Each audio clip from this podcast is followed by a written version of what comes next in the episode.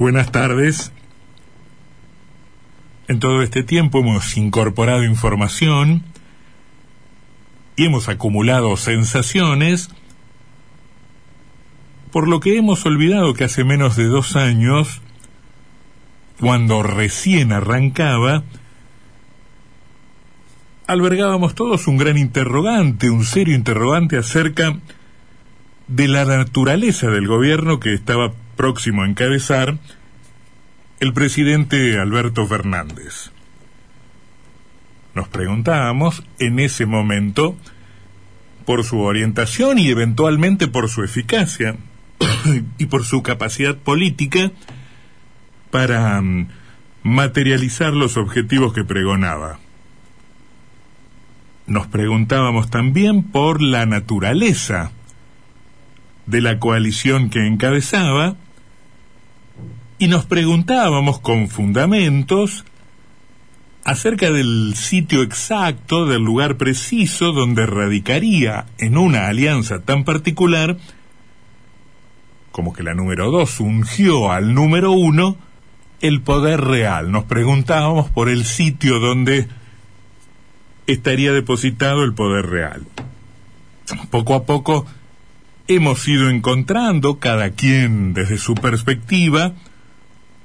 una respuesta a cada una de esas preguntas, a ese cúmulo, en definitiva,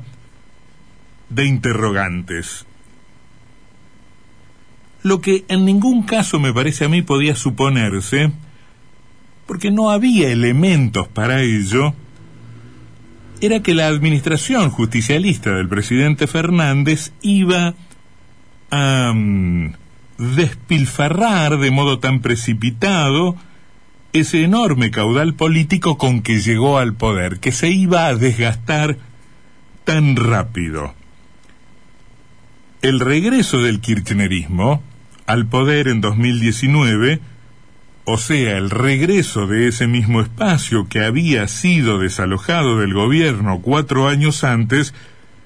fue en todo caso efecto y no causa el kirchnerismo remozado, maquillado, volvió al poder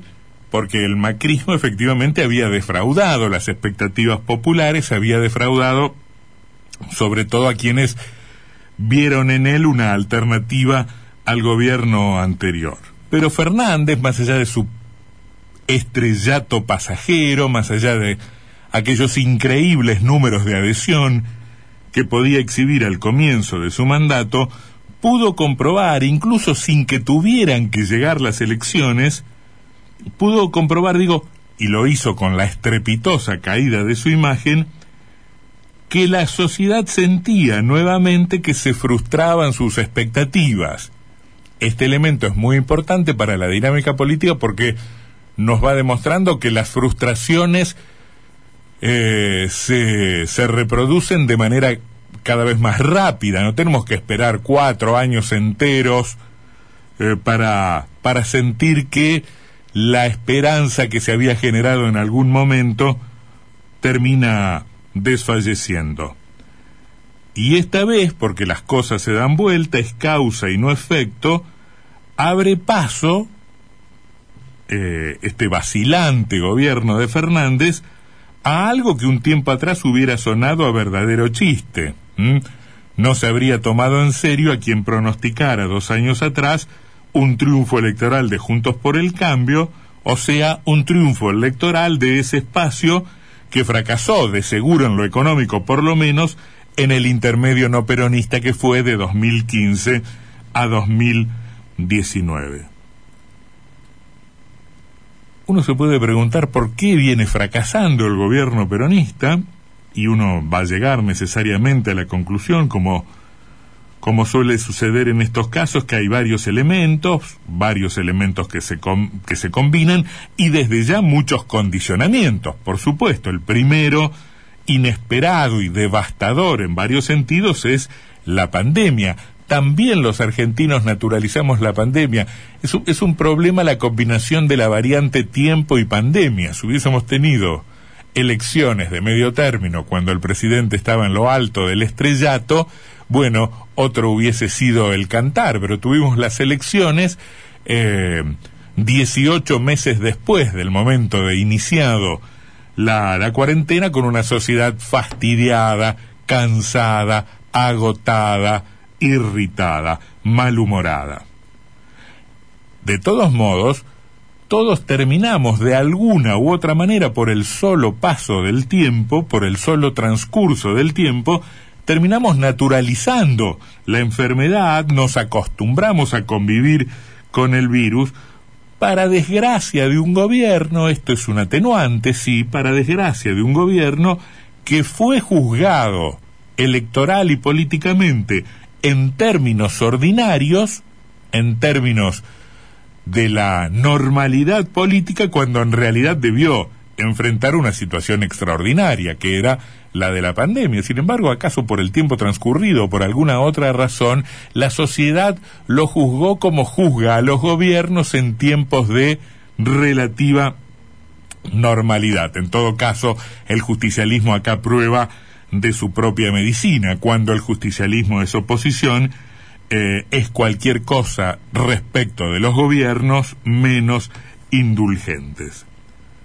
Ahora, en este pobre desempeño del gobierno hay también algunos elementos que no son que no están estrictamente vinculados a la pandemia y que no necesariamente son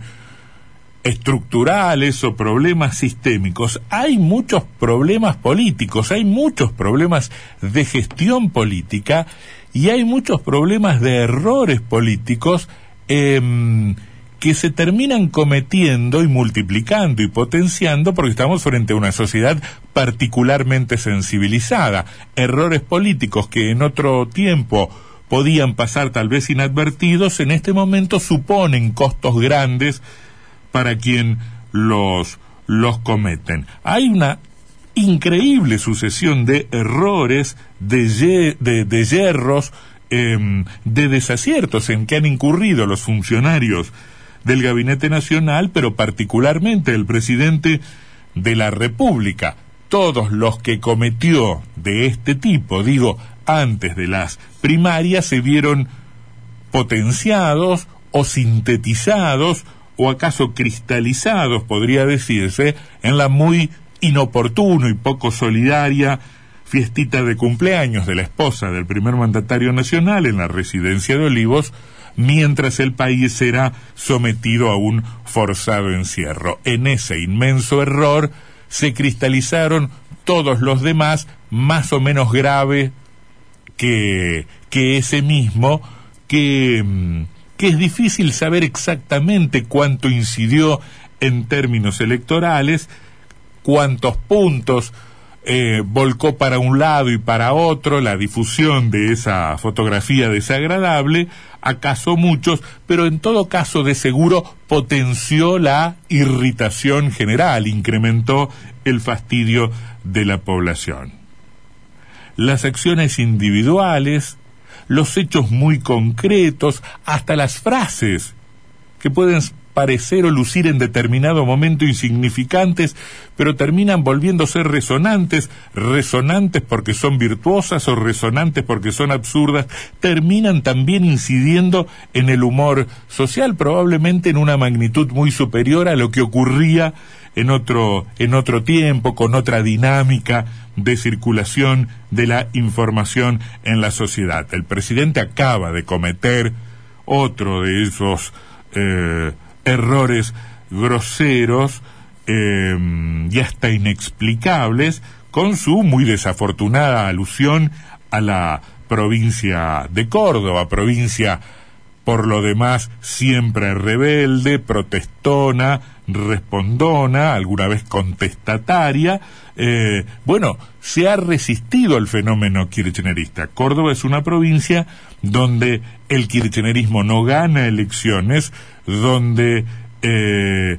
em, en todo caso se imponen quienes no son ni kirchneristas ni peronistas o siendo peronistas no son kirchneristas. El caso del gobernador eh, Schiaretti. Pero bueno, una provincia como Córdoba, refractaria al kirchnerismo, debe escuchar que el presidente de la República eh, de algún modo los insta a sumarse al país, a integrarse a la nación de una buena vez, a ser parte del proyecto nacional, en una afirmación que si uno le busca explicación tendrá que ver con las motivaciones, los fundamentos y los deseos de una parcialidad política que genuinamente puede aspirar a que un territorio tan vasto y además con tanta historia y tan poderoso económicamente no quede al margen de la parcialidad política que, que una figura expresa, pero planteado así termina siendo algo absolutamente eh, inconcebible. Eh, es un eh, verdadero disparate y en verdad conviene pensarlo al momento de mirar el comportamiento del presidente como un error que pudo ser eh, efecto del cansancio, fruto del estrés, resultado, no sé, de no pensar suficientemente lo que se va a decir, eh, porque tal cosa es preferible a comprobar o a corroborar que eso forma parte de una concepción que por otro lado ya ha tenido manifestaciones más o menos en el mismo sentido por parte de integrantes de este mismo gobierno. Lo que no es propio es adversario, lo que no controlamos es enemigo, lo que conmigo no acuerda incluso deja de ser nacional. Digamos, hay como una capacidad o una potestad que el espacio gobernante se autoasigna para determinar o delimitar las fronteras de, las, de, lo, de lo nacional y de lo popular al gobierno le encanta, a veces en sus momentos de celebración, eh, pero generalmente en sus momentos de mayor fanatismo, delimitar con pretendida precisión con alambre de púas, si puede, el terreno de lo nacional, el espacio de lo popular, que por supuesto cree controlar no solo con amplitud, también con exclusividad. En esta concepción, todo lo que está fuera de este terreno, de este terreno delimitado por un tratado de límites elaborado de modo unilateral, es la antipatria